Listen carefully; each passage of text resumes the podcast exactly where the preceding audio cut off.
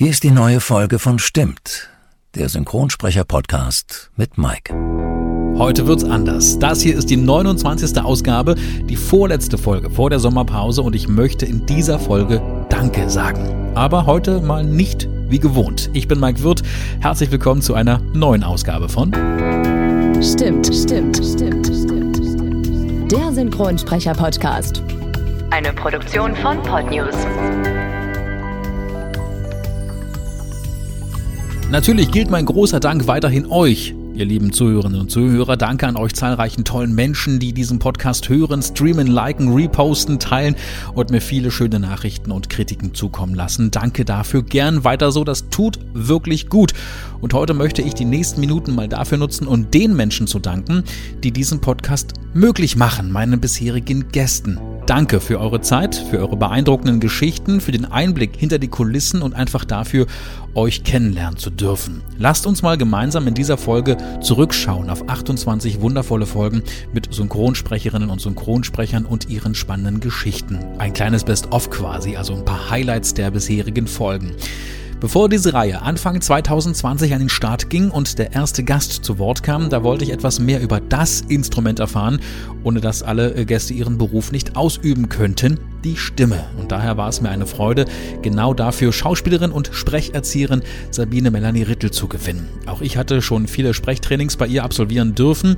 Wir haben unter anderem darüber gesprochen, was unsere Stimme eigentlich alles bei anderen Menschen bewirken und über mich selbst verraten kann. Und genau da hören wir nochmal rein.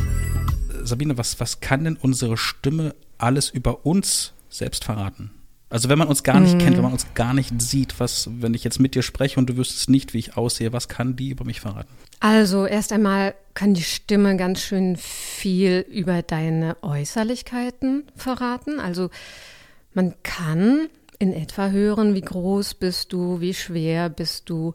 Das hat damit zu tun, dass äh, wir, wenn wir einen größeren Resonanzraum haben, dann klingt die Stimme tiefer, üblicherweise. Ne? Man kann das Geschlecht tendenziell äh, schon erraten. Ne? Äh, also Männer sprechen. Wenn du, wenn du mich hören würdest, würdest du wissen, dass ich ein Mann ja, bin. Ja, natürlich, genau. Aber weißt du, was das Witzige ist, als man mich ja. das allererste Mal im Radio gehört hat? Äh, also ich komme ja vom Radio und 18 Jahre Radio gemacht. Mhm. Und da hat man mich angerufen und gesagt, Mensch, Mike, toll und super und wir hören dich unglaublich gerne. Und im Nachhinein habe ich dann erfahren, dass die Leute mich auf 1,90 geschätzt haben. Ja, interessant. Dass solche äh, Fehler passieren dann doch durchaus. Ne? Also äh, deine Stimme ist ja doch ähm, resonant und, und umfangreich. Ne? Und da könnte man vermuten, dass du ein, quasi eine größere Erscheinung bist als ja. tatsächlich. Also 1,90 ja. bin ich jetzt nicht gerade, ja. äh, ein bisschen, genau. bisschen kleiner. Und äh, wer mal wissen möchte, wie groß, kann das ja googeln. Vielleicht steht es ja auch im Wikipedia drin. äh, aber kann, kann, man, kann man das auch verfälschen mit der Stimme? Natürlich kann man das verfälschen. Man kann die Stimme ja ähm, so benutzen, wie man möchte. Man hat komplett Einfluss darauf, wie man die Stimme verwendet. Du kannst deinen Resonanzraum vergrößern oder du kannst ihn verengen ähm, mit deiner Muskulatur. Und ähm, also kannst du plötzlich, kann deine Stimme ganz eng und knatschig werden und sie kann, ohne dass du jetzt höher sprichst, sie kann einfach ein äh, so einen quiekigen Ton bekommen. Ne? Also ja, mhm. einen ganz anderen Eindruck machen.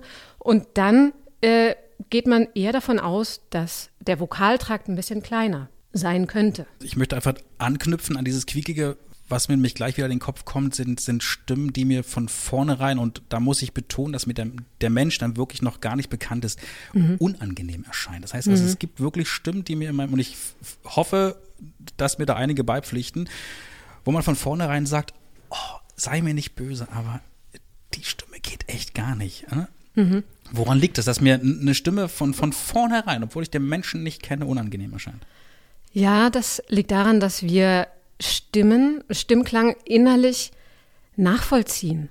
Ne, dass wir, wenn, wenn du jemanden hörst, der so eine hohe, gequetschte, gepresste Stimme hat, dann machst du das innerlich sozusagen fast wie nach und spürst sozusagen diese Spannung, die diese Person in, in ihrem Körper hat, also vor allem im, im Vokaltrakt, im äh, Resonanzraum und im Bereich des Kehlkopfes. Das spürst, spürst du mit. Du spürst die Spannung. Wenn jemand ähm, eine raue Stimme hat und, und so spricht, dann hast du vielleicht sogar das, das Gefühl, du musst dich räuspern. Wir, wir sind da sehr feinfühlig. Wir müssen darauf achten, eigentlich von vornherein. Die Stimme und der Stimmklang ist sozusagen das älteste Kommunikationsmittel. Das heißt, damit haben wir angefangen, als es noch gar keine Sprache gab. Wenn jetzt jemand da ähm, zum Beispiel was Giftiges gegessen hat und ein Geräusch machte wie, ne, dann äh, war das eine wichtige Information. Dann äh, wusstest du als Zuhörer, oh je, da ist äh, was im Argen. Das sollte ich vielleicht lieber nicht essen oder ich muss ihm helfen, wie auch immer. Ne? Also deshalb sind wir so darauf gepolt, das äh, innerlich nachzuvollziehen, wie die Stimme klingt, wie derjenige die Stimme verwendet. Achtet der normale Mensch darauf, wenn er spricht? Ich wenn denke, wenn er sich normalerweise sind die Leute sich eher dessen bewusst, was sie, was sie sagen. Ne, man achtet eher auf die Wortwahl als auf den Stimmklang. Ist der Inhalt wichtiger als die Stimme selbst? Mm, nein, es gibt Untersuchungen, die eigentlich bestätigen, dass Stimme, Tonfall mm, und teilweise auch Mimik und Gestik den viel größeren Anteil ausmachen an dem, was, worauf wir achten. Ich vermute mal, eine Formel wird es nicht geben, was angenehme Stimme ausmacht, aber was kommt bei den Menschen besonders gut an, an Stimmen? Also welche, welche Stimme wird von vornherein als angenehm empfunden? Also sowohl bei Männern als auch bei Frauen? Mm, also ich würde sagen, das sind Stimmen, die einen Mittelweg beschreiben. Also weder zu viel Spannung beinhalten, noch zu wenig Spannung. Wir wollen erreicht werden als Gegenüber. Insofern soll auch die Stimme nicht zu wenig Spannung haben. Wenn wir jetzt zum Beispiel auch zu wenig Spannung im Atem und im Kehlkopfbereich haben, dann wird die Stimme irgendwann knarrig. Und ähm, das passiert äh, häufig zum Beispiel am Ende von Sätzen. Das ist ein bisschen unterspannt. Wir wollen gerne an, angesprochen werden. Die Stimmen sollen aber nicht so gespannt sein, dass sie eben in das metallische, quäkige gehen. Wir wollen eher eine weiche, resonante, entspannte Stimme. Wir wollen sozusagen mit dieser Entspannung mit nachvollziehen. Wichtig ist außerdem aber auch, wie man, wie die Sprechmelodie vor sich geht. Wir wollen gerne Stimmen hören, die viel Tonhöhenumfang haben. Ne? Also nicht Stimmen, die sehr monoton sind, die quasi nur um einen Bereich, ganz kleinen Bereich sprechen. Das ist eher üblich bei neutralen Sprechern. Also wenn ich jetzt Nachrichtensprecher habe, die schwanken eher nur um einen sehr kleinen Bereich, 20 mhm. Hertz vielleicht. Aber ähm, angenehme, charismatische Stimmen, hat man herausgefunden, sollen eher äh, vielleicht eine Oktave mindestens umfassen. Wichtig ist außerdem, dass man wechselt zwischen schnellen Passagen, langsamen Passagen, ne, dass, dass es quasi einen Rhythmuswechsel gibt innerhalb des Sprechens. Schauspielerin und Sprecherzieherin Sabine Melanie Rittel zu hören in der Folge 0, quasi bevor es so richtig losging mit diesem Podcast. Mein erster Gast 2020 war mein ehemaliger Kollege und sehr, sehr guter Freund, nämlich er hier. Bernd Egger. Ich bin die russische Synchronstimme von Terminator. Bernd Egger. Im Synchrongeschäft selbst ist er noch gar nicht so lange, dennoch ist aus seinem Traum wirklich sein Beruf geworden. Äh, mittlerweile spricht Bernd unzählige Rollen in Kinofilmen, in Serien, in Hörspielen, in äh, Games, liest seit kurzem auch äh, wirklich sehr, sehr toll Hörbücher und ist die neue deutsche Synchronstimme von Arnold Schwarzenegger. Der große Thomas Danneberg spricht seit einigen Jahren aus gesundheitlichen Gründen nicht mehr synchron. Wie es dazu kam, dass Bernd diese Rolle übernehmen durfte, auch das hat er uns verraten und genau genau da hören wir jetzt mal rein. Ja, neue Stimme für Schwarzenegger, okay. Bernd Egger. Bernd Egger, also so viele Bernd Eggers kann es auf der Welt nicht geben. Das kann, das kann nur mein Bernte sein. Ja. Und dann warst du das Tatsache. Mhm. Wie, wie, jetzt, ich muss so plump fragen, aber wie bitteschön kam es dazu, dass du jetzt die, kann man sagen, Feststimme von Schwarzenegger geworden bist? Oder zumindest für den aktuellen Terminator? Also ich habe jetzt den Terminator gesprochen, dann habe ich äh, Killing Gunter gesprochen, dann habe ich noch drei Spiele gesprochen, wo der Terminator drin vorkommt. Und dann eine Doku, für die ich nach München dürfte. Da geht es um die Rettung der Riffe in Kalifornien. Mhm. Also er ist ja sehr umweltbewusst und setzt sich dafür ein. Und jetzt bin ich angefragt worden für ein neues Projekt, was er gemacht hat. Ich glaube, 2018 oder so haben sie den abgedreht. Mhm. Russische Produktion, russisch-chinesische Co-Produktion mit Jackie Chan zusammen. Okay. Irgendwie ähm, Klingt spannend. klassisch hier die eiserne Maske. Aha. Aber eben witzig. Okay. Und Arnie hat auch wieder so wie beim Terminator um die 70 Takes. Also Ja. wird, wird eine lustige Nummer, Okay. denke ich mal. Freue ich mich drauf. Spulen wir mal zurück zum Ja. Anfang, ne, als es dann plötzlich hieß, Bernd, du übernimmst jetzt die Synchronrolle äh, für Arnold Schwarzenegger. Also davor gab es natürlich erstmal ein Casting. Mhm. Und dadurch Wurdest du eingeladen zu diesem Casting oder? Ja, und äh, also ich hatte mich proaktiv beworben. Ich dachte, äh, okay, ich kann es ja mal versuchen. Ich habe da ein so ein, so ein Hörbeispiel, wo ich so ein bisschen so ähnlich klinge wie er. Du bist auch Schwarzenegger-Fan, schon immer gewesen, glaube Schon ich, ne? immer gewesen. Ja, genau, stimmt, ich kann mich erinnern. Kindertagen, Poster und alles. Ja. So wie die meisten in meinem Alter. 84er Jahrgang. Wir hatten das, also gerade da, wo ich herkomme, aus Ja. der Hood. Passt ja. War nicht 84 sogar der erste Ja. Terminator? Das passt ja perfekt. Scheiße. Alles passt, der Name passt alles. Ja, stimmt. Jedenfalls, naja, und äh, dann stehe ich da eben auf dieser Castingliste und mit mir eben diese ganzen Allstars, so alle über 70 und ich dachte so, äh, ja, das wird eh nix. Ja. Das äh, machst du ganz locker, da machst, brauchst du dir keinen großen Kopf machen, da brauchst du nicht aufgeregt sein, das wirst du nicht kriegen. Mhm. Das ist Unsinn. Und dann haben die gesagt, dann haben die alle gelacht. Und ich, äh, also nach meinem ersten Satz, nachdem ich Sarah Connor gesagt habe, haben sie alle angefangen zu lachen und ich dachte, hä, habe ich irgendwas falsch gemacht? Sie so, nee, nee, Bernd, mach einfach weiter, aber es passt einfach so gut. Dann dachte ich so, okay. Ihr hört das ja eh ganz anders als Ja. ich. Ich habe ja da auch keine, keine Kopfhörer auf meistens. Und bei dem Casting eben auch nicht. Und dann haben die mir das vorgespielt Ja. und ich dachte dann so, ach du Scheiße, mit der, mit der Perspektive, mit dieser Atmo da drauf, ja. das passt wie die Faust aufs Auge. Und als ich das zum ersten, ich habe hab ja den Trailer auch äh, Ja. gesehen zu Dark Fate, und da dachte ich mir so, nee, Mhm. das ist doch nicht mein Bernd, oder? Dann habe ich mir den nochmal angehört und dachte mir, doch, so ein bisschen Bernd, weil ich dich nun kenne. Ja, ne? ja, genau. Aber einer, also auch mein, meine Kollegen hier aus, aus der Redaktion, haben sich das angehört und sagen, ja, das ist Schwarzenegger, kennt, kennt man, das ist Schwarzenegger. Ja. Also hat keiner mitbekommen, dass das nicht Thomas Danneberg war, sondern dass, dass ein anderer gesprochen hat. Wie lange hat es gedauert, bis es dann äh, hieß, okay, Bernd, alles klar, du bist es? Zwei Wochen. Wie ging es dir innerhalb Zwei dieser Wochen zwei Wochen, bis die Antwort kam? Ich habe da nicht viel drüber nachgedacht. Mhm. Ich habe natürlich, ich wollte es unbedingt jemand erzählen, was du nicht darfst. Ja, Mhm. es ist ja verboten. Und dann habe ich äh, Selbstgespräche geführt. Deswegen hast du mich nicht angerufen, verstehe, Ja, alles klar. und hatte dann mit dem, mit dem Regisseur so ein bisschen WhatsApp hin und her geschrieben und wann wissen wir denn das jetzt? Mhm. und der meinte so, Bernd, mach dir keine Sorgen, mach dir keine Sorgen, das wird, das kommt, das wird gut. Und dann irgendwann Also er wusste das kommt der schon. Anruf von dieser jungen Frau, dieser netten Frau, die dann nur gegackert hat am Telefon. Ich dachte dann, ach du Scheiße, der hat den Firmennamen gesagt. Ja. Dann wird das wohl, oh Gott, ich bin, ich bin jetzt neu. Ich bin jetzt die Stimme von Arnold Schwarzenegger für den Tag. Krass. Was, was ging dir in dem Moment durch den Kopf? Naja, die komplette Last, die ich davor mit mir rumgetragen habe, weil ich mir natürlich dann so dieses, was wäre wenn? Ja.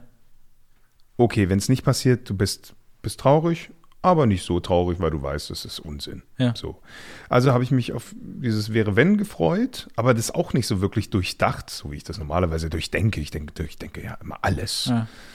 Ähm, und das Negative habe ich mir auch, es war ja nicht besonders negativ, aber und dann auf einmal war so das Go. Bernd, du kannst dir jetzt, es ist jetzt erlaubt, darüber dir Gedanken zu machen, das wäre, wenn, tritt jetzt ein, mach Ja. es. Und dann so sturzflutartiger, wie auf so, einer, auf so einem Regenbogen strömten dann diese ganzen tollen Ideen, die jetzt passieren könnten mit meiner Karriere und so weiter, Ja. strömten auf mich ein. Und ich war einfach so von Glück erfüllt. Es war so ein Wahnsinnsgefühl. Und dann, dann war ich auch irgendwie emotional so im Arsch, dass ich dann heulen musste. Dann habe Ja. ich, dann habe ich wieder gelacht und die ganze, bin da durch meine Bude gehüpft. Und dann musste ich aber zum nächsten Termin leider. da hatte ich einen Castingtermin an dem Tag. Wirklich keine Viertelstunde, 20 Minuten später, Ja. war auch ein bisschen spät dran. War aber okay, die hingen sowieso. Gab es denn das Go dann, äh, dass du dann wirklich auch Leute anrufen durftest? Äh, nee, da darf ich dann noch nach wie vor nicht. Darf ich dann auch okay. nicht. Das muss ich, ich muss man ganz alleine Das freuen. muss doch auch hart sein, oder? Das Dass man nicht mal, nicht mal mit der Familie drüber sprechen darf? Nee, darfst du nicht. Gar nicht. Mhm. Bernd Egger, vielen Dank für deine wirklich tollen Geschichten. Auch schon zu Gast war der großartige Charles Rettinghaus. An dieses Gespräch erinnere ich mich wirklich sehr, sehr gern zurück und auch bei euch kam diese Folge besonders gut an. Kein Wunder, Charles ist einfach mal eine richtig coole Type. Unter anderem ist Charles die deutsche Stimme von Jean-Claude Van Damme oder auch die von Jamie Foxx. Und ein Film, der mich als Musikfan und selbst Musiker bis heute sehr begeistert, ist Ray, die Geschichte über den großen Ray Charles. Gespielt von Jamie Foxx und synchronisiert von Charles Rettinghaus. Es war allerdings alles andere als einfach, erneut Jamie Foxx für diesen großen Film synchronisieren zu dürfen. Warum? Wir hören mal rein. Letzte große Feststimme, denn unter anderem sprichst du auch Jamie Foxx, haben wir ja am Anfang schon gesagt, ein wirklich super, super guter Schauspieler. Unter anderem für die, die jetzt sagen, äh, Jamie Foxx, Jamie Foxx, also unter anderem bekannt aus dem großen Film Ray natürlich, ganz klar, das Leben von Ray Charles. Mittlerweile ist der Film auch schon wieder 16 Jahre her. Das ist unglaublich, das wie die Zeit Wahnsinn. rast. Aber dass du ihn, also ganz speziell auch in diesem Film, nämlich in Ray synchronisieren durftest, das war damals, wie ich gelesen habe, schon ein Kampf oder vielleicht sogar ein regelrechter Krampf. Das war ein, ein, ein das war ein bisschen wie, wie Lotto spielen, kann man sagen. Ja der Oliver Rohrbeck, der die Regie geführt hat bei diesem Film, die Synchronregie, Oliver Rohrbeck, ja auch einer von den drei Fragezeichen mhm. zum Beispiel und viele, viele anderen Synchronrollen, ähm, der sagte zu mir, pass auf, Charles, du hast den Jamie Foxx gesprochen in dem letzten Film hier, Muhammad Ali mit Will Smith, da, und wir wollen dich haben. Du passt da super drauf, wir finden das gut und so. Aber der Regisseur des Films möchte gerne und Jamie Foxx auch, die möchten Probe sprechen und die möchten sich das anhören da drüben. Also wir machen Probesprechen mit dir und noch mit neun anderen. Ich dachte, ach du Scheiße, mit neun anderen? Das ist doch, sage ich, das, ja, sagt er, aber wir müssen, die wollen zehn Leute hören. Gut, okay. Die haben das aufgenommen, das wurde weggeschickt. Und dann sagte, äh, rief er mich an, so pass auf, die haben alle abgelehnt, haben gesagt, nee, das passt alles nicht. Außer bei dir haben sie gesagt. Also bei dem könnte man sich das vielleicht noch am ehesten vorstellen, aber wir hören nicht, dass er älter wird. Wir hören die Übergänge zu den Ray Charles Tracks. Und, und da war noch irgendwas. Ach, äh, irgendwas war noch, ich weiß noch nicht mehr, was war. Ja. Auf jeden Fall sagt er, pass auf, wir müssen nochmal zehn Leute aufnehmen. Wir nehmen dich wieder mit auf. Wir machen das nochmal. Und das war es auch. Wir haben 150 Takes Probe gesprochen. Das ist wahnsinnig viel, ja. Sonst machst du so 10, 15 Takes. Ja. Wir machen die 150 Takes nochmal. Ich weiß, ich habe mir das nochmal angehört. Ich weiß, was die meinen. Und ich weiß, dass du das schaffst. Sag ich, man, wir haben uns doch echt Mühe. Wir haben uns reinge ja, ja, aber die, die, haben, die haben nicht Unrecht. Wir machen das nochmal. Und diesmal werden wir nicht die Namen schreiben, sondern Nummern. Wir geben euch Nummern, weil ich ja Charles heiße, wäre das natürlich auch aufgefallen, sofort, ach, Charles war doch schon mal ein Charles, ne? Ja. Die wollten, dass das jetzt ganz neutral ist und haben das dann wieder weggeschickt. Und dann hatte ich das Glück, dass sie mich auserwählt hatten für diesen Film. Und ähm, dieser Film ist in meiner Synchronzeit der schönste, emotionalste und die tollste Arbeit, die ich jemals gemacht habe. Also für mich als Synchronsprecher. Ja. Das war so ein Wahnsinn. Und ich meine auch, was, was Jamie Foxx da ja gespielt hat, das war ja Oscar-reif, was er ja dann auch bekommen hat, den genau. Oscar dafür. Das war so irre. Ich meine, ich kannte ja auch Ray Charles und er sah ja aus wie Ray Charles. Ja. Das war ja irre, was der, was der, also ja. Und Erzähl mal so ein bisschen von der Arbeit. Also sie prägt dich ja nach wie vor, nach 16 absolut. Jahren immer noch und es ist so einer deiner Aufträge, einer deiner Rollen, die dir, glaube ich, ewig im Gedächtnis bleiben und, und du das Ganze schon hervorhebst. Was war denn so besonders an dieser Rolle? Besonders war erstmal, ja, es lief ja so wirklich von so eine ganze Zeit, so 20 Jahre, 30 Jahre seines Lebens waren das ja, glaube ich.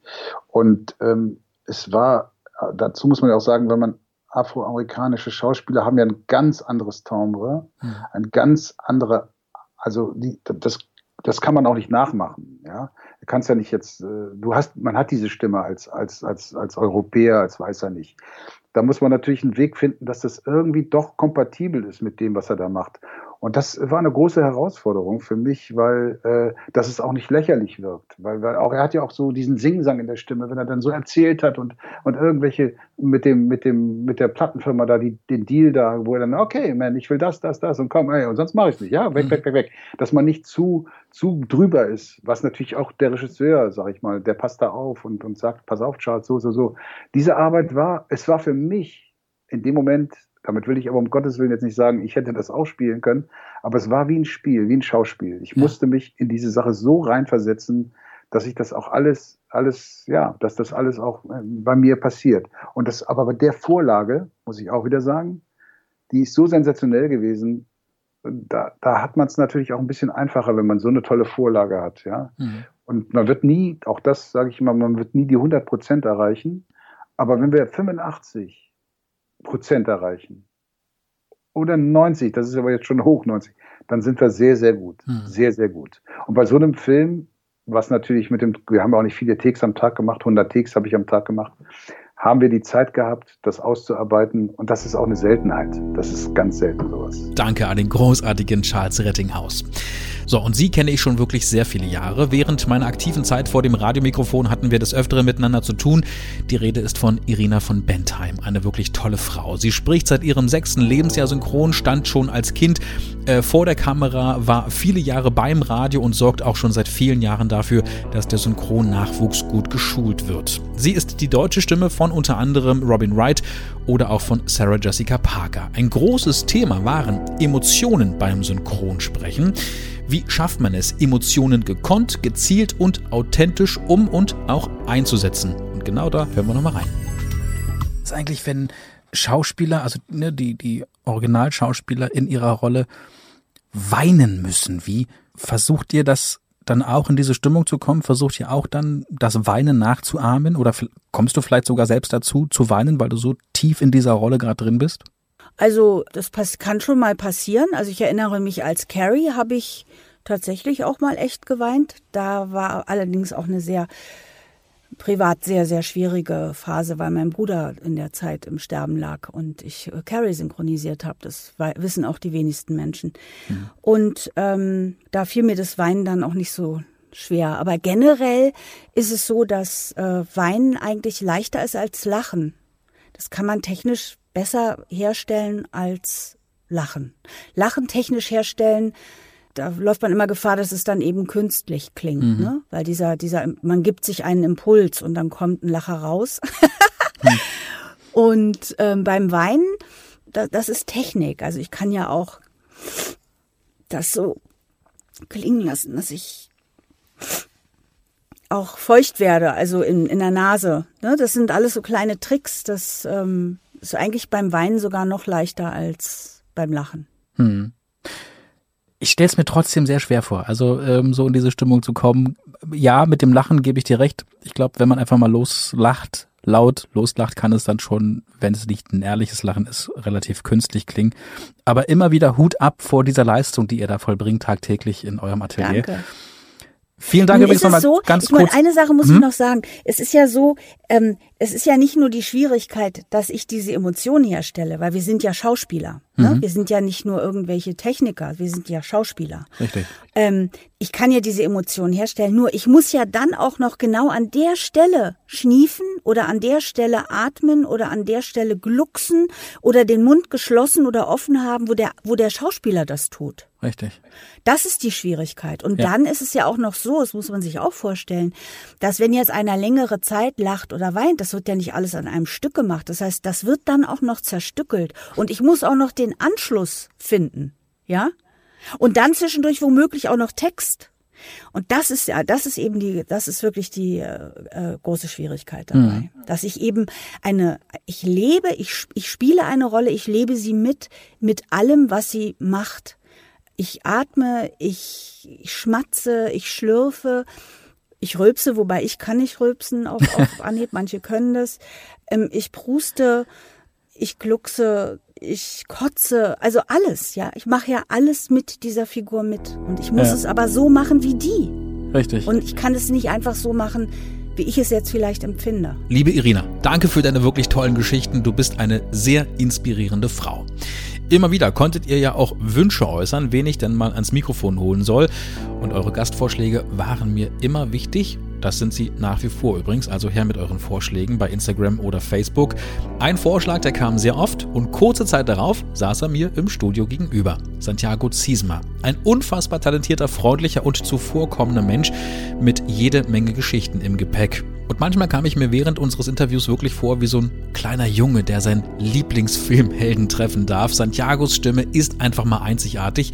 Er sprach äh, Jail Wild alias äh, Steve Urkel aus Alle unter einem Dach. Er ist unter anderem die deutsche Stimme von Hollywood-Schauspieler Steve Buscemi und äh, egal ob groß oder klein, viele kennen ihn als Stimme von SpongeBob Schwammkopf. Seit über 20 Jahren spricht er diese Rolle.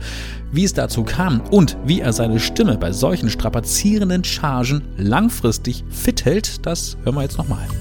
Ja. Kleine Schwammkopf. Der kleine gelbe Schwamm, ja, das ist ja nur jetzt. Seit 1999. Ja, ja, ja. Also 99 haben die in den USA angefangen, glaube ich, und wir kamen ein Jahr, anderthalb Jahre später raus. Naja, also, sagen wir mal seit knapp 20 Jahren. 20 Jahre Ja. jetzt, ja, ja. Seit ein 20 Jahren bist du ein kleiner Schwammkopf. Und der ist immer noch aktuell, ja, ja. Es gibt mittlerweile zwei oder drei Kinofilme. ähm, zwei sind gewesen. Eine, der erste war 2014. Ja. Ähm, nee, 2004 und der zweite 2014. Und es folgt jetzt in diesem Jahr noch ein neuer, ne? Ja, der sollte jetzt im Mai Kinopremiere haben. Hat sich natürlich alles ein bisschen nach hinten verschoben. Ja, klar. Es gibt noch wohl keinen festen Termin, eventuell Ende Juli. Wenn die Kinos dann wieder aufmachen Mhm. dürfen, müssen wir abwarten einfach. Weil viele andere große Premieren, auch der neue Bond-Film, sind ja schon direkt auf den Herbst verschoben Ja, worden. ja, genau. Aber es gibt jetzt einen neuen, einen dritten SpongeBob-Kinofilm. Ja. Ganz dramatisch, da wird die Schnecke Gary entführt. Mehr darf ich nicht verraten. Und wie gesagt, die Premiere kommt jetzt irgendwann, wenn die Kinos wieder Ja. aufmachen. Jetzt spulen wir mal ganz kurz zurück, als es losging. 99, wie gesagt, ging es in Amerika los mit SpongeBob. Circa ein Jahr später hier bei uns in Deutschland. Das ist ja bis heute Ja. ein absoluter Kult. Also nicht nur bei den kleinen Kindern, sondern auch bei den Ja. Leuten, die seit 2000 damit damit aufgewachsen groß sind. Und sind, dazu jawohl. zähle ich mich logischerweise auch. Ne? Also auch wenn man immer sagt, nein, habe ich nie geguckt. Doch, man Doch, hat's doch. geguckt. Ja, Ne? Man liest da nie die Bildzeitung. Macht man nicht. Nein, man hört nie Modern Talking. Doch, hat man auch Wie sie gemacht. früher auch immer gesagt haben, Lindenstraße gucke ich Nein. nicht. Wer hat denn immer eingeschaltet? Natürlich. 2000 ging's los mit SpongeBob. Ich vermute mal, da gab's auch ein Casting. Ja. ja. äh, War das ähnliches Prozedere, dass die von vornherein schon vielleicht so dachten, ein paar Agenturen? Naja, ich glaube. Ja, das Verrückte war, ähm, dass hier die Amerikaner wieder sagten, oh, very close, very close. Ich bin dicht dran und, und hatten mich schon favorisiert. Ja. Und dann sagte aber die Synchronfirma, ja, aber die Leute kennen den als Steve Urkel. Und nachher, wir kommen mit einer neuen, tollen Serie an und dann sagen die alle, der Schwarm hat die Stimme von dem Steve Urkel. das geht ja gar nicht. Die hatten also richtig Manschetten ja, klar. äh, und, und, und, und haben erst noch gezögert und da kam aber irgendwann war dann schon der Starttermin für die Serie draußen und da haben sie gesagt, komm, wir machen das jetzt einfach, wir fangen jetzt an mit Santiago und dann gucken wir mal. Ja. Aber du, du verwendest schon eine etwas andere Stimme für. für Ja, aber die Charge ist schon ähnlich. Ja, klar, ist die ähnlich, absolut. Aber das hat wirklich auch was damit zu tun, dass die im Original auch ähnlich klingen. Also der Jalil White, wenn der dann so gesprochen hat, Ja. Oder SpongeBob hier im Original, äh, wie heißt er, Tom Kenny, glaube ich. Mhm. Der hat ja auch so diese Charge. Das liegt also dicht beieinander. Da kann ich gar nichts dafür. Ich versuche ja, äh, mich nach dem Original zu richten. Mhm. Ne? Und waren dann zufrieden? Irgendwann hieß, es- hieß es dann, Als die Serie dann Erfolg war und äh, keiner kam da, ja, ist ja die Stimme vom Steve Urkel. Ja. Im Gegenteil, als die Serie alle unter einem Dach irgendwie nochmal wiederholt worden, dann dachten sie alle, ist ja komisch, der hat die Stimme vom SpongeBob. dann hat sich das also umgekehrt. Also völlig verrückt. Ne? Ich habe so das Gefühl, wenn man, wenn man, so wie du, diese Charge anwendest, äh, speziell bei, bei SpongeBob, aber auch bei Steve Urkel, Ja. dass das irgendwann auch auf die Stimmbänder geht. Also wie lange hältst du sowas durch? Also gerade den SpongeBob zu machen, also, also Das kann man nicht sechs oder acht Stunden am Stück machen. Wir haben ja sonst, wenn man so mit der normalen Stimme spricht, Ja. kann man wirklich so eine Tagesschicht durchmachen. Natürlich. Ja, unter 200 Takes runtersprechen. Also Steve Buscemi zum Beispiel wäre es für dich kein Das Problem, acht Stunden durchzurocken. Ja, ja, ja, ja. Und hier bei diesen Chargen, das haben wir aber schon früh, viel früher gemerkt. Wir haben damals, glaube, war es für die ARD oder was, gemacht, die, die DuckTales. Mhm. Und da ging es um die drei äh, Neffen hier, Tick, Trick und Track. Mhm. Da war ich einer davon. Und das haben wir dann auch so als Charge gesprochen natürlich. Und da haben wir schon gemerkt, die haben uns dann den ganzen Tag disponiert und ab mittags waren wir heiser. Ne? Ja. Und dem älteren Kollegen, der den Onkel Dagobert sprach, dem ging das genauso. Wenn der einen Tag disponiert war, war er auch mittags heiser. Und dann haben wir ganz schnell die Lösung gefunden, jeweils immer einen halben Tag. Ja. Ne? und dann erholt sich die Stimme wieder bis zum nächsten Tag. Das geht. Also so drei bis maximal vier ja. Stunden kann man das machen, aber halt nicht so eine ganze Tagesschicht. Und das lief dann wunderbar. Das habe ich damit rübergenommen zu allen anderen Sachen. Wenn wir dann so Chargenrollen hatten, unter anderem die Animaniacs, diese drei Mäuse in den Warner Bros. Ja. Turm, die auch immer gesungen haben. Jacko, Wacko und Dot. Also da sind ja viele Serien dann gekommen. Ja, absolut. Und immer, wenn so diese Sachen waren mit der Charge, dass wir dann gesagt haben, drei, vier Stunden und dann ist ja. gut. Und das hat auch gut funktioniert. Ja, was soll ich sagen? Danke, Santiago, du großartiger und wundervoller Mensch. Eine sehr große Ehre und Freude war es für mich, Sie kennenlernen zu dürfen. Karin Buchholz. Unter anderem die deutsche Stimme von Helen Mirren, Sigourney Weaver, Jessica Lang, äh, Tilda Swinton oder auch Alison Janney. Ich durfte sie zu Hause besuchen und äh, das, obwohl sie eigentlich seit vielen Jahren gar keine Interviews mehr gibt. Für diese Reihe machte sie aber eine große Ausnahme und allein dafür bin ich ihr sehr, sehr dankbar. Dankbar aber auch für ihre Geschichten. Sehr berührend war für mich ihre Bindung zu Helen Mirren und die mit der Zeit wachsende Begeisterung zur Hollywood-Schauspielerin, der sie ja seit vielen Jahren ihre unverwechselbare deutsche Stimme leiht. Und vor einigen Jahren bedankte sich Helen Mirren nicht nur vor großem Publikum bei Karin Buchholz für ihre Arbeit als Synchronsprecherin, sie ging mit ihr auch gemeinsam über den roten Teppich. Und Helen Mirren war sich auch nicht zu schade, Karin Buchholz den Fans sowie der internationalen Presse als ihre deutsche Stimme vorzustellen. Und genau in diese Geschichte hören wir jetzt nochmal rein. Wir gehen mal zurück nochmal zu Helen Mirren. Ich habe ja vorhin gesagt, dass das Glück nahm nach wie vor kein Ende, was ich sehr gut fand, denn ähm, Sie sagten, es wäre Ihnen damals bei der Goldenen Kamera lieber gewesen. Sie hätte Sie persönlich angerufen, sodass Sie dann vielleicht sich auf einen Kaffee treffen. Ja, viel lieber. Persönlich. Aber dieses Persönliche kam ein paar Jahre später. Und zwar letztes Jahr, kurz vor Ausbruch der Pandemie, gab es genau. ja nochmal die Drei Tage später wäre alles nicht passiert. Auch das. Ich, ich sag Ihnen doch mal, Glück. Wunder und Glück. Also ja. ein Wunder, da ist da, da, drei Tage später und die hätten die Berlinale ja. absagen müssen. Genau. Letztes Jahr im Februar. Da gab es ja die Möglichkeit, Helen Mirren hautnah und auch ganz persönlich zu treffen. Und da gibt es auch ein Video, kann man sich gerne mal bei YouTube anschauen. Sie hat sie sogar über den roten Teppich geführt. Ja. Da dachte ich mir so, wow. Und sie war sie noch nicht mal zu schade, sie den Fans und auch dieser kompletten internationalen Presse ähm, als ihre deutsche Stimme vorzustellen. Dauernd. Die hat mir, und, this is my German voice, Kevin Buchholz. Look, look, this is my German voice. Die hat mich angeboten wie Sauerbier und ich dachte, Mensch, Mädel, siehst du nicht, die wollen dich, nicht mich. Aber, Aber sie war entzückend. Ich meine, wir hatten uns einen Tag zuvor getroffen und das ja. dachte ich eigentlich wäre mein Highland gewesen. Endlich habe ich sie ganz live und ja. für mich alleine. Und es war auch ein Exklusiv-Appointment mit ihr. Keine, keine Presse dabei, nichts. Ja. Wie kam es dazu, zu diesem vorherigen Treffen? Also, dass Na, da habe ich gedrängelt. Ah, da okay. habe ich wirklich gedrängt. Mhm. Habe ich gesagt, wer weiß, ob die nun noch mal kommt. Das war der goldene Bär, äh, ja. der, der, The Berlin Bear. Mhm. Und in, in, ihrem Alter und in meinem Alter, man weiß ja nicht, wie es kommt. Und da habe ich gesagt, ich möchte sie diesmal bitte wirklich nur kennenlernen. Nur die Hand schütteln. Sie kam immer rein, raus. Und ihre Betreuerin, äh, die, äh, die, äh, Alice hat immer gesagt, she's, she's gone again. I don't know where she is. She's in the background. Und also, ja, I, I wasn't there. Yeah. Now she flew uh, out of Berlin. I, I, I, can't, I can't. So. Und ich habe die angerufen, da die Berliner, habe ich gesagt, so diesmal, diesmal ich. Diesmal bin ich da. Und wenn ich vor der Tür stehe und egal wo oder vor dem Klo, ich möchte die diesmal anfassen. Ja. Zumindest Hallo sagen. Ja. Da ja also lange Rede gar keinen Sinn. Sie wollte das wohl irgendwie auch. Wir haben uns an einem Abend getroffen. Und zwar einen Tag vor, der, vor dem roten Teppich in so einem im Hotel da, wo sie wohnte. Ja. Äh, und dann haben wir gesprochen und waren uns sofort sympathisch. Wir Waren Sie aufgeregt? Ich meine, ich stelle oh. mir, stell mir das. Oh. Ja. Aber dann ist das so eine Aufregung, die rauscht, das rauscht im Kopf, aber man ist ganz da. Ja. Man ist ganz wach. Das ist so wie, als wenn man Drogen genommen hat. Mhm. Ja? Also so denke ich mir das jedenfalls. Ich habe Gott sei Dank noch keine Drogen genommen. Aber ich denke mal, das ist, also ich äh, trinke ab und zu einen, aber dann hat man nicht dieses Aha.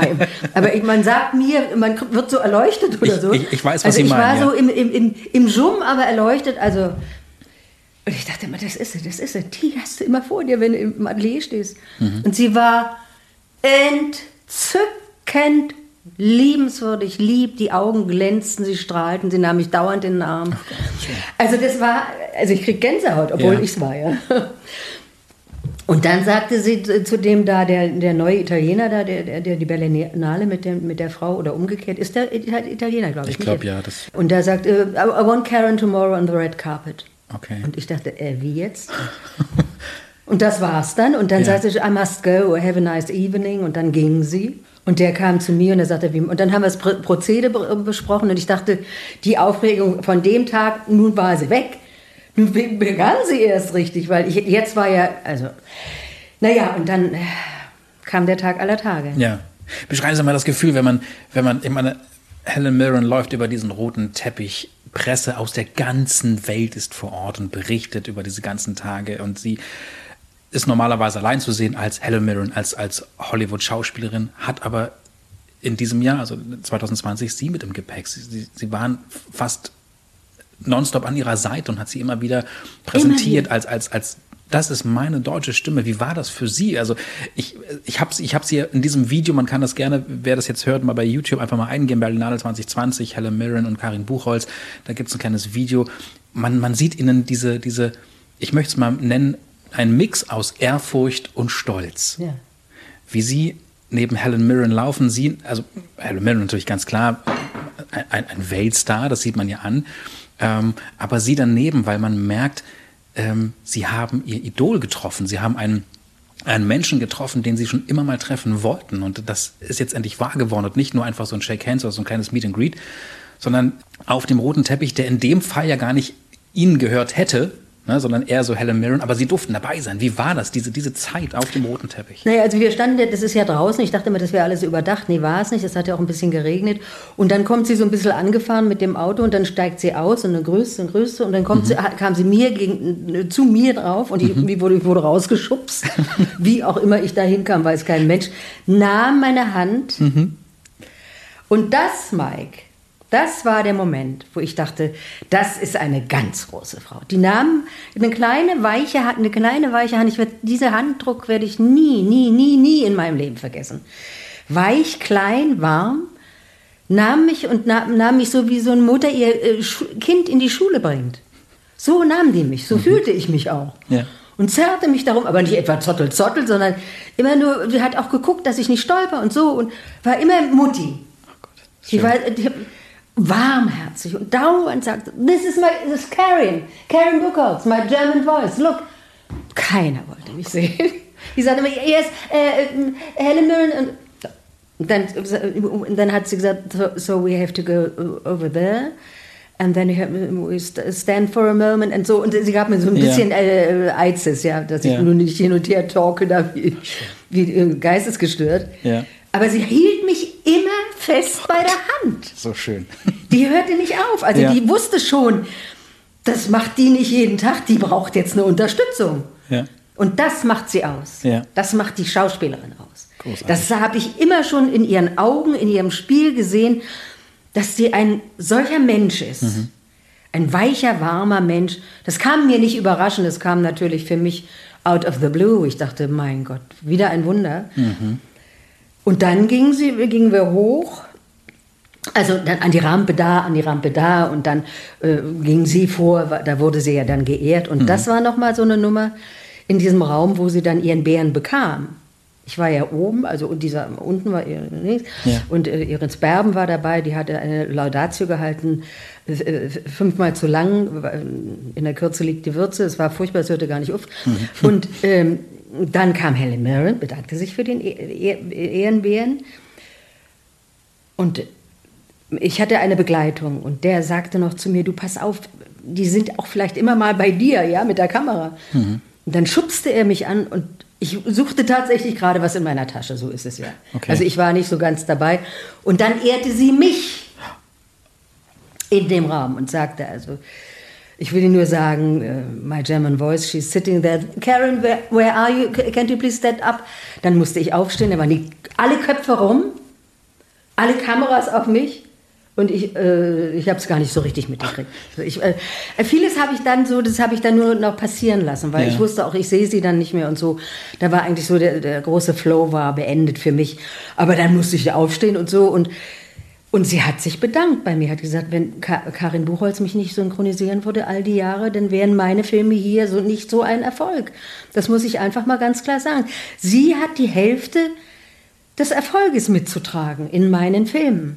Da wurde der Wunsch von damals, von 2016, dann doch Tatsache wahr. Tatsache war. Und noch, noch wahrer. Und noch wahrer eigentlich, ja, noch viel, ja. Nur alleine waren wir nie richtig. Ja. Das, was ich mir gewünscht hätte. Ja. So, so ganz so wie jetzt bei der, dass, ja. man, dass man auch mal die Hand so rüberhalten kann wie beim Liebespaar oder so. Oder einfach Sag mal drücken. Nie. Vielleicht oder, oder Danke sagen oder so. Aber wie die mich über den roten Teppich äh, geleitet hat, war immer so, so äh, liebevoller, mhm. dankbarer, zärtlicher, mütterlicher, freundschaftlicher. Also alles diese Superlative gibt es nicht. Mhm. Gibt es einfach nicht. Da war kein Hass, da war keiner, da war kein Ich bin aber wer, ich bin die Dame oder nichts, mhm. nichts. Das war alles, wir waren auf Augenhöhe. Toll.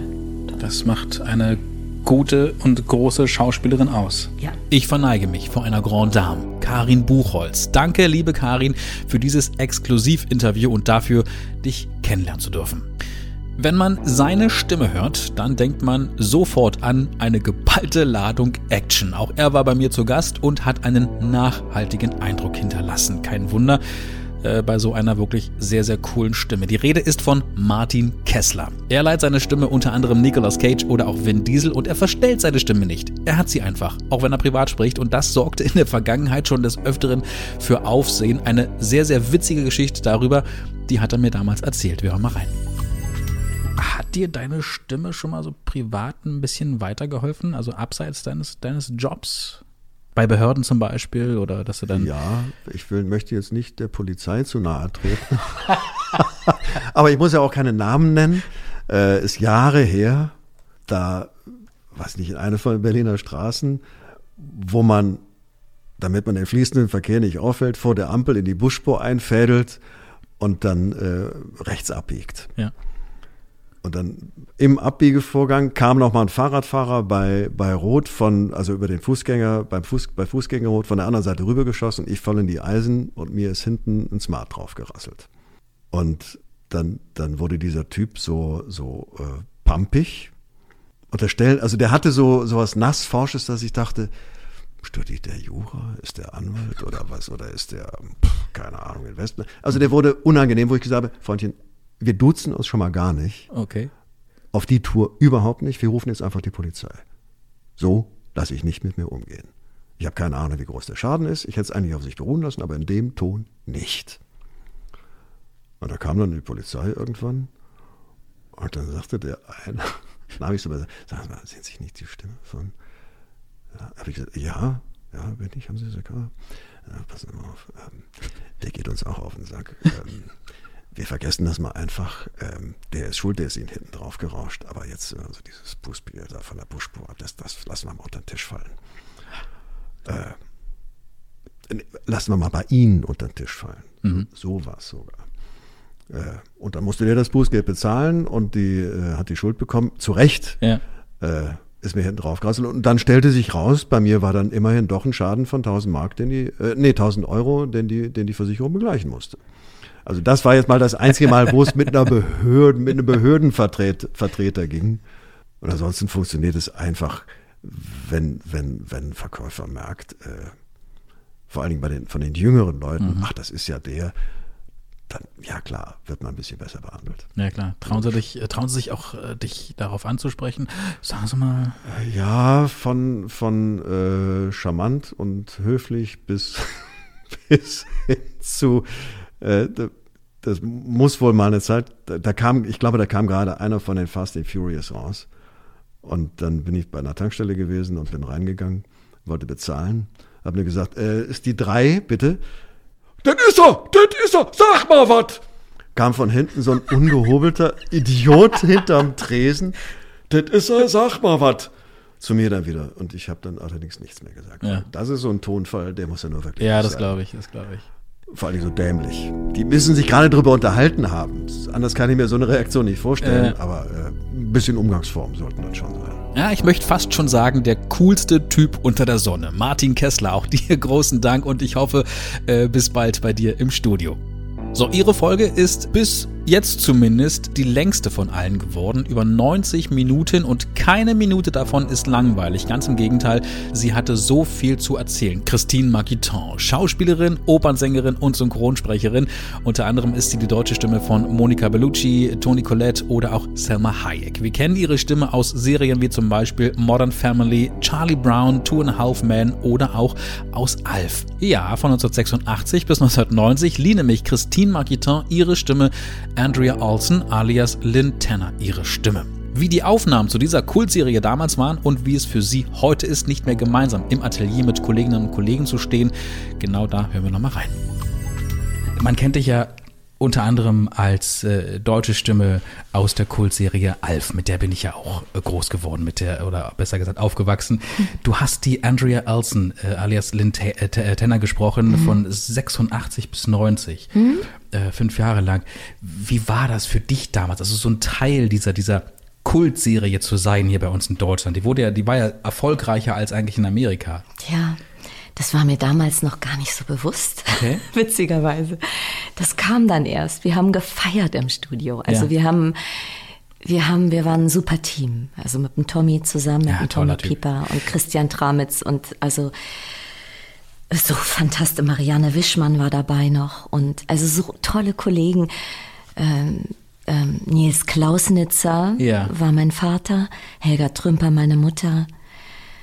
Und das war eine unwahrscheinlich tolle, aufregende Zeit. Ihr habt damals noch zusammen aufgenommen, ne? Im, im, ja, na klar. Das war doch eine schöne Zeit. Acht Jahre lang, doch bis jetzt noch vor acht Jahren, neun Vermisst Jahren. du das? Total. Oder? Total. Viele deiner Kolleginnen und Kollegen, die hier waren, sagten auch, also ja, es ist manchmal auch ganz gut so, gerade wenn ich mich nicht so fühle, wenn ich, wenn ich doch so einen hm. Tag habe, wo ich sage, ich möchte einfach mein Zeug machen und gut. Aber überwiegend ist es einfach schon etwas völlig anderes, wenn man gemeinsam am Mikrofon steht im Atelier, das gemeinsam sich abnehmen kann, sich was zuwerfen kann, Richtig. sieht, wie der andere reagiert. Deswegen war es mir auch so wichtig, dass du heute hier bei mir im Studio bist. Wir haben alle Vorkehrungen getroffen. Es ist was anderes, wenn man sich gegenüber sitzt, steht, wie auch immer und sich dabei ansehen kann, wenn man ne, physisch anwesend ist. Es ist eine große Nähe, die ich sehr vermisse. Sehr, sehr, sehr. Und vor allem muss man eben auch sagen, für die jungen Leute heute oder für, auch für die Älteren, die aber noch nicht so viel synchronisiert haben, mhm. ist es schwer, äh, das überhaupt in der Praxis zu erlernen. Mhm. Denn äh, als ich jung war und in all den Jahren synchronisiert habe, auch schon in München, ich habe ja 14 Jahre in München gelebt, mhm. ähm, ich habe von den Cracks gelernt. Wir haben voneinander gelernt. Mhm. Wir, haben, wir haben uns beim Synchronisieren in die Seele geguckt, in die Augen, in die Kehle. Also wir haben, wir sind, mein Gott, wenn ich nur dran denke, äh, an die Synchronisation eines Betty Davis Films in Wien, da kam Hartmut Neugebauer, der Regisseur, kam, weil ich ja in Wien war, ich mhm. konnte da nicht weg, dann kam er nach, äh, nach Wien, von München nach Wien. Und Angelika Milster, also ich sprach Betty Davis und Angelika Milster auch eine größere Rolle. Und wir haben uns auf den Boden geschmissen und Spaß gehabt und haben uns gegenseitig aufgestachelt. Ja. Das war eine so irre Zeit. Und, und das sind Dinge, die ich nie missen möchte. Mhm. Und auch während der Alf-Synchronarbeiten, ähm, mein Gott, also wir haben, wir haben, wir sind manchmal morgens im Studio versunken und, und abends wieder auferstanden oder um, umgekehrt. Also wir haben, es war, es war einfach, einfach irre. Wir haben Party gehabt. Ja. Ne? Ganz viel Spaß dabei. Hast du Tommy mal kennengelernt? Privat kennengelernt oder jetzt Ja, natürlich. Ja? ja, na klar. In all den Münchner Jahren Freunde und alles, na ja. klar. Und wir verstehen uns so super und äh, leider ist es so, wenn ich lebe ja nun schon auch über 20 Jahre in Berlin und er lebt dort noch ja. in München, äh, dann ist es so, dass man sich eben einfach mal monatelang aus den Augen verliert, aber dann trifft man sich wieder. Ja.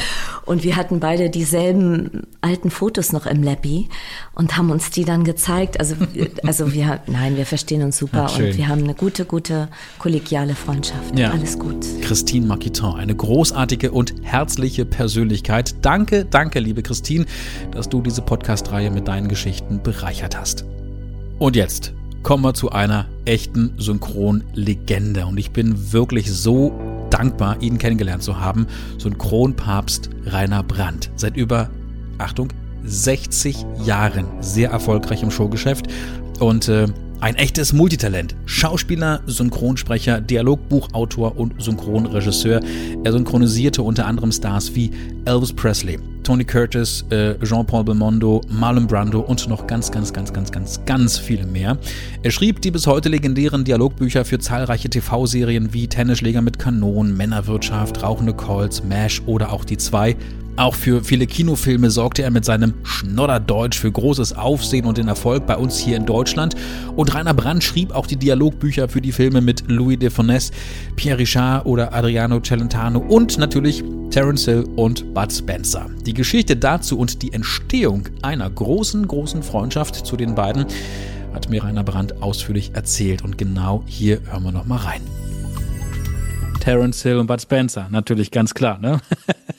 so ein unglaublicher Erfolg in Deutschland. Ja. Also ein, ein wesentlich größerer Erfolg als in Italien, wo diese Filme ja herkommen. Ja, ja. Und der Grund war auch hier damals die witzigen Dialoge und bis heute wirklich teilweise legendären Sprüche, die man heute ja teilweise noch wiedergibt, also im, im normalen Ist Alltag. Volk übergegangen, ja. Sicher. War das damals auch so der Fall? Ich meine, Sie haben ja auch unglaublich viele Italo-Western generell äh, die, die Dialogbücher geschrieben, aber vor allem auch für die ganzen äh, äh, Terence Hill und Bud Spencer Filme.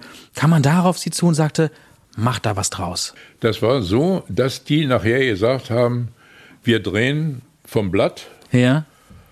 Und äh, ich war, ich habe die ja auch besucht dann drüben. Ne? Ja, ja. Dann waren wir mal da, da hatte ich eine Mischung in Italien, in Rom. Und äh, da fehlte Material, war irgendwann, da, haben wir, da wusste ich ja, dass die drehen. Mhm. Der, der Ma, äh, Mario und, und äh, Carlo. Und da sagte ich, dann gehen wir mal hin. Ja. Und ich bin mal hingegangen und, ja, und die drehten gerade. Das heißt, Sie waren beim Live-Dreh dabei? Ja. Wow. Also des Öfteren, nicht? Und wir kannten uns ja gut. Also Terence Hill, mit dem bin ich richtig gut befreundet. Ja. Die wussten aber nicht, dass, dass wir kommen und dass wir da sind. Und äh, da war eine Szene, wo ein Lilliputaner, der soll den umbringen und äh, mit, springt, von oben springt er mit dem Messer so Richtung Carlo und Carlo dreht sich aber ab und der geht in einen großen Teppich, der da hängt und rutscht mit dem Messer an dem Teppich runter. Und das haben die gedreht und gedreht und das hat nie funktioniert und endlich hat es mal funktioniert, dann Ja. war alles und dann fängt der Kleine an zu heulen und sagt, ich habe keinen Text mehr, ich will Text vorlesen, ja. Und so eine Dinger und da, sagt, da sagte Carlo, scheiß doch drauf, macht sowieso reiner in Berlin. Ja, Ja? ja. Das ist- und da lag, hier bin ich. Das heißt, man hat sich im Grunde bei den originalen Dreharbeiten, also gerade was das Texten angeht, überhaupt gar keine Mühe mehr gegeben. Sagte, komm, ganz ehrlich, ist egal, was du jetzt hier sagst, Rainer macht das in Deutsch und dann wird das ein Mega-Erfolg. So ist es. Ja. ja, ja. Das Die haben ja- auch dann, äh, ich habe ja auch gesagt, wenn ihr nicht weiter wisst, Ja. dann sag einfach, du musst ohne zu sprechen, Ja. zähle einfach. Da mache ich jeden Text drauf. Nicht? Okay. Wenn du von 1 bis 10 Ja. zählst, Ist das oft vorgekommen? ja. Ja? Haben wir, ja. Da muss man bei, beim, beim nächsten Mal schauen, mal ganz genau darauf achten, auf, die, auf das Lippensynchron, auf die also hier und da mal nicht. Also, War Ihnen damals schon, ich sag mal, sehr schnell klar gewesen, ähm, wie die Filme bei uns hier in Deutschland funktionieren können? Also hatten Sie, ich meine, Sie hatten ja vor Terence Hill und Bud Spencer Filme schon ein paar Italo-Western äh, ähm, äh, geschrieben, die Dialoge. Aber gerade als es dann dazu kam, zu, zu Hill und Spencer, wussten Sie damals, das weiß ich, jetzt schon, die werden hier bei uns in Deutschland der Knaller werden, die werden Kult. Ja, das, äh, ich habe mich unterhalten mit den beiden und sag, also nicht mit den, also mit, mit äh, Zingerelli und so, also die, Ja. nicht die Regisseure, die habe ich dann später mal kennengelernt. Mit Carlo und mit äh, Terence Hill, äh, Mhm. mit, mit äh, Mario. Mhm. Und wo sollt ihr, habt ihr irgendeinen Schwerpunkt? Und da Ja. sagte Carlo, ich möchte Blut vergießen und Waffen ohne. Weil er hat ja doch den Leuten einen Scheitel Genau. gezogen mit der Hand Ja. und dann war der Schädel auf, also so, nicht? Und Mhm. äh, so, das in die Komik. Also gut, nicht den, den brutalen Ding, das wollte er nicht haben. Und dann haben wir das gemacht. Und, und der Rest lag quasi in ihrer Hand. Also dann hatten sie wirklich freie Hand. Ja, also ja. Äh, Carlo war, also Bud Spencer, der sagte, ich möchte keine Waffen, ich möchte kein Blut vergießen, ich möchte keine ja. höhere Gewalt mit irgendwelchen Gegenständen, ich will meine Fäuste benutzen, den Rest mach du. Ja. Ja, ja. ja. Wahnsinn. Hatten Sie diese Freiheit, die Sie da hatten, genossen? Ja. Ja? Ja, sicher. Naja, war ich ja so gewöhnt, nicht? Ja. Von, äh, auch von den Franzosen und so. Äh, da, wenn die einen dann kennen und dann Vertrauen zu dir mhm. haben, dann sagen die, mach. Mhm. Alles gut. Ja, und hier kann ich mich als Synchronfan nur verneigen. Rainer Brandt, hört euch gern die beiden Folgen mit ihm an. Es gab so viel zu erzählen, dass wir daraus gleich zwei Teile machen mussten. Danke, lieber Rainer Brandt, für die Einladung und für die wirklich wahnsinnig tollen, interessanten, spannenden Geschichten. Um auf all meine bisherigen Gäste in dieser Danke-Folge einzugehen, fehlt mir schlichtweg die Zeit. Ähm, auf eine Frau möchte ich dennoch kurz zurückschauen. Nach über einem Jahr hat sie dann endlich zugesagt und das hat mich sehr gefreut. Die Rede ist von Claudia Obstadt-Minge. Seit 25 Jahren ist sie überaus erfolgreich im Synchrongeschäft, hat eine der aufregendsten Stimmen Deutschlands und leiht ihre Stimme Schauspielerinnen wie zum Beispiel ähm, Maria Bello oder Rosaria Dawson, Jennifer Connelly, Jada Pinkett Smith oder auch Angelina Jolie. Und seit 2014 hören wir ihre Begrüßung jeden Abend um 20 Uhr in der Tagesschau. Ihre erste Sprechrolle hatte sie in Breaking the Waves, ein Drama von Lars von Trier. Und zur Aufnahme gibt es eine ziemlich witzige Geschichte. Also, ähm, Stichwort Prostituierte. Wir hören nochmal rein. Ich bin ein totaler Lars von Trier-Fan gewesen, kann man jetzt so ein bisschen sagen, weil er mich ein bisschen enttäuscht persönlich.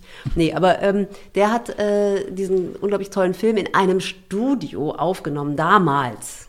Vor Corona, aber eben auch vor dieser ganzen ähm, Optimierung, sage ich mal, im Synchronwesen. Mhm was ja oft angesprochen wird. Man wird äh, mittlerweile getrennt aufgenommen, also es ist immer nur noch einer vom Mikro. Mhm. Damals war das so, da wurden Kinosäle und ich übertreibe nicht, das ist ein, äh, du, du, warst ein Winzling, ja, so, mhm. so ein ganz kleines People vor einem riesengroßen, vor einer Leinwand in einem riesigen Raum und äh, man fühlte sich eigentlich sowieso schon per se, was mache ich hier eigentlich, wer bin ich? Ähm, und so wurde da Breaking the Waves synchronisiert. Der Regisseur war 100 Meter mindestens 200 Treppenstufen entfernt in einem kleinen Kabuff und sah von oben auf diese kleinen Mannequins, die da am Mikro standen und diese riesen Leinwand. Und äh, wir das Ensemble, also die Menge Masse, hm, was, was 15 Leute, 12 Leute, keine mhm. Ahnung, frag mich nicht, saßen halt draußen und dann wird man mehr oder weniger so reingerufen wie beim Zahnarzt, ne, Frau Obstadt-Minges bitte. Und dann hieß es auf einmal, drei Noten ans Mikrofon und ich sofort aufgesprungen, hingerast. Ja, dachte, das ist meine Rolle, da muss ich jetzt hin. Sondern standen wir da zu dritt und die äh, beiden Mädels, die ich jetzt auch nicht kannte, ähm, äh, musste jeder einen Satz sagen. Die erste sagte, ich sag jetzt mal, äh, na, wie war es denn heute Nacht bei dir? Die andere sagte, boah, äh, äh, es hat wieder nicht geklappt und ich sagte, ich habe den Typen, oder äh, hm, egal, und ich sagte halt, ich habe den Typen danach nie wieder gesehen. So. Und das ist ja beim auch auf dieser Riesenleinwand so gewesen, damals noch Schwarzbild, da könnte man auch viel drüber erzählen. Also es gibt halt diesen Einzähler, auf dem schwarzen Bild kommt entweder ein, ähm, kommen zwei Balken von rechts und links, die sich in der Mitte treffen, oder es kommt eine 1, 2, 3 und dann spricht man auf die 4, oder es kommen äh, diverse Zeichen, die einem aber klar machen, man spricht eigentlich mal 3, 2, 1, los. So, mhm. das ist eigentlich der Weg, oder 1, 2, 3, 4, auf die 4. Und da war eine junge Kollegin in meinem Alter damals, äh, Mitte, Ende 20, die hat es einfach nicht geschafft. Also ich weiß nicht, wie man das kann. Wenn man sich da hinstellen kann und es nicht schaffen kann, auf vier einen Satz zu sagen. Mhm. Sie war zu früh, zu spät, ich weiß nicht was, hat den falschen Text.